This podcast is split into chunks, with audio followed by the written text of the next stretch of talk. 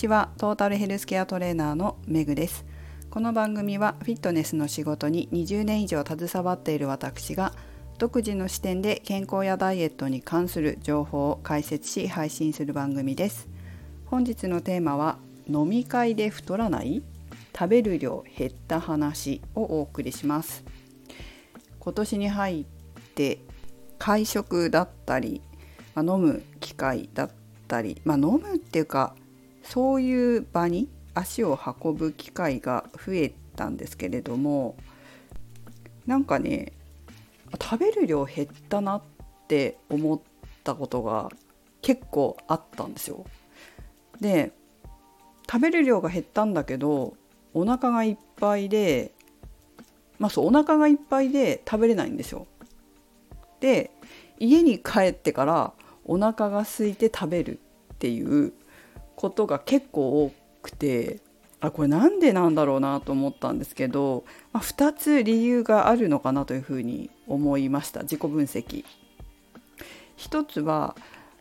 そのすごいリラックスして飲むっていう環境ではないので緊張してるがゆえに緊張してるというか気を使っているがゆえに食べれないっていうのが一つかなっていうのともう一つはそんなにお酒飲めないからいつもできるだけノンアルビールを頼むんですよ。でノンアルビールは私好きなので本当ラッキーなことにノンアルビールが好きなんですよ。なのでノンアルビールなるべく飲むんですけど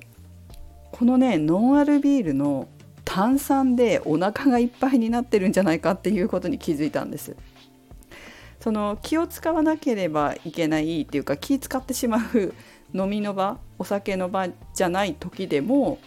お腹がいっぱいになっててあなんでだろうなと思ったらノンアルビールってあの瓶で来る時あるじゃないですかそれをもう2杯ぐらい2本ぐらいか2本ぐらい開けてるともう炭酸でお腹いっぱいになってるみたいなことがあるっていうことに気がついたんですよね。それでもうその場では食べれないからお家に帰帰る前になんかちょっと買ってで帰って食べるみたいな。まああんまりこう遅くまで私は飲まないんですよ。遅くまでそういう場にいないっていうかいる暇もないっていうかもう次の日の朝ご飯作って洗濯してみたいなことを考えたらそんな遅くまで入れないからいつもこうまあ日をまたがないように帰るんですね、まあ、10時とかですかね。早くてね。9時10時とかで帰っちゃうこともあるんですけど申し訳ないけど。でなんか帰って食べるとかそういうことがあるから、まあ、いいか悪いかって言ったらよくないかもななんていうふうにもちょっと思ったりしてるんですよ。飲み会自体が結構なんだろう始まる時間が私にしてみればちょっと遅いっていうことがある時が結構あってこう皆さんこれの配信を昔から聞いてくださってる方だと知ってるかもしれませんけど飲み会に行って飲み会っていうか飲み会の前に会議をすることがあってその後に飲むんで遅い時間スタートなんですよちょっとね。で会議が例えば7時から始まるとしたらもうその頃私はお腹が空いてるんですよ。いつもね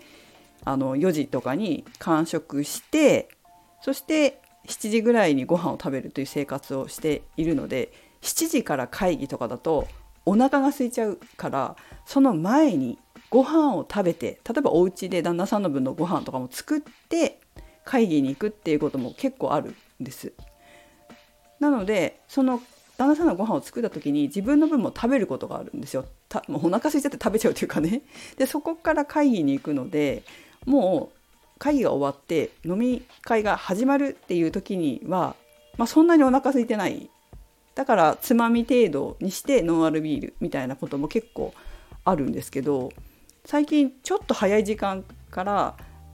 そういう席に行かなきゃいけないっていうことも結構あってそういう場合は何も食べてないんですけど何も食べてないけどノンアルビールでお腹がいっぱいになっちゃって食べ損ねて家に帰って食べるみたいなことがあって